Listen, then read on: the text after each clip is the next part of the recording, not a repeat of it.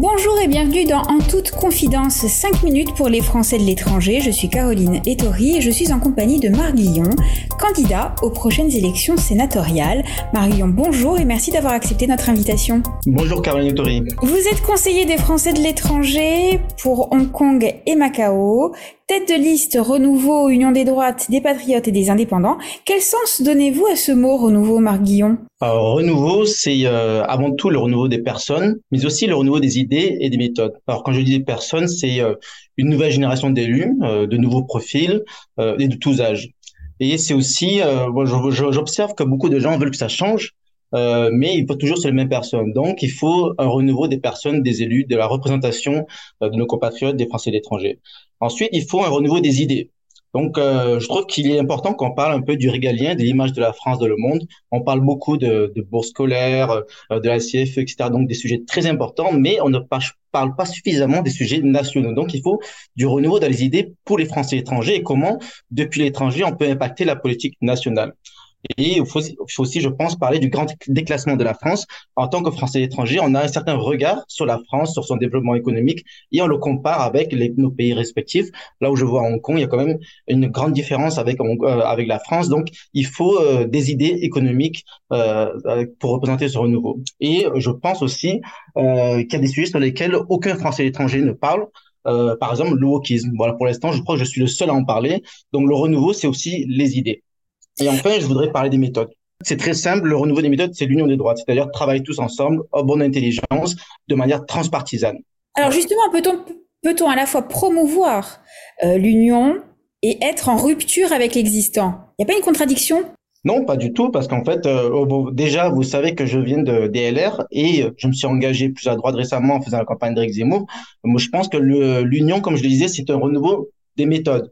Jusqu'à maintenant, on a, je trouve qu'on est un petit peu trop sectaire. Les LR font de leur coin, euh, l'ASFE un peu de leur coin. Chacun est un peu dans son coin, un peu dissident, et peu de gens travaillent de manière transpartisane. Donc, l'union des droites, c'est la volonté de réunir toutes les personnes euh, qui veulent travailler en bonne intelligence. Je souhaite créer euh, des groupes euh, qui, euh, qui, euh, qui accueille bah, les LR, les ASFE, les indépendants, toutes personnes qui sont pour l'union des droites. Pour l'instant, nous n'avons pas ça. Nous sommes un petit peu dans un, un, système de clan avec chaque sénateur et leurs élus qui travaillent ensemble.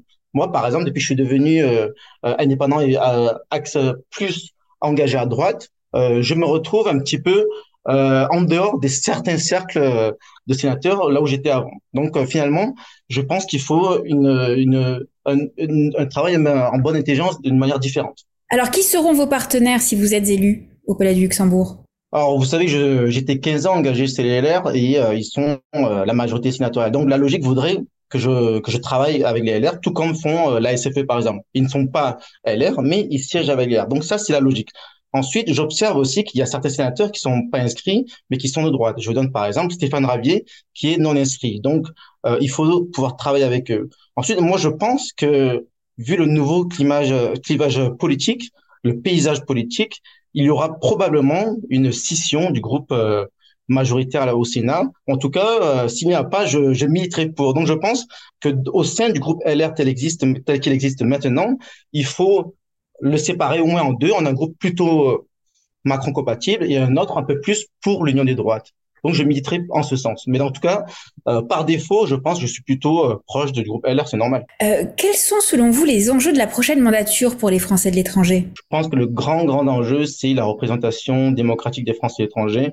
Euh, vous savez qu'il y a beaucoup d'enjeux des Français de l'étranger, comme je l'ai dit tout à l'heure, euh, l'éducation, la CFE, beaucoup de, je dirais, c'est pas des petits sujets, mais c'est des sujets dans lesquels tout le monde est dedans. Mais le grand enjeu, je pense, euh, c'est la participation au scrutin nous sommes tous élus avec 15% de participation. Je trouve que c'est pas normal.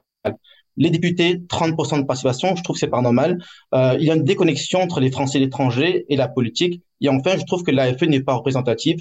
Les conseillers des Français et l'étranger, les délégués, consulaires, ils doivent être euh, totalement intégrés euh, dans l'AFE. Et donc, il y a quelque chose à repenser dans ce fonctionnement.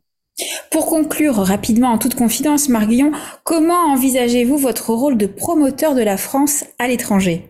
Écoutez, je pense qu'il faut, c'est notre rôle d'être euh, de représenter le rayonnement de la France dans le monde. Il faut soutenir les, Français qui souhaitent s'expatrier, soutenir ceux qui veulent rentrer en France et en tout cas participer au développement économique des Français étrangers. Je suis moi-même un entrepreneur.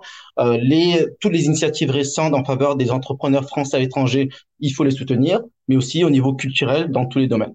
Marc Guillon, merci d'avoir répondu à nos questions. En toute confidence, 5 minutes pour les Français de l'étranger, c'est fini pour aujourd'hui. On se retrouve très bientôt, toujours sur lesfrançais.presse. Merci beaucoup.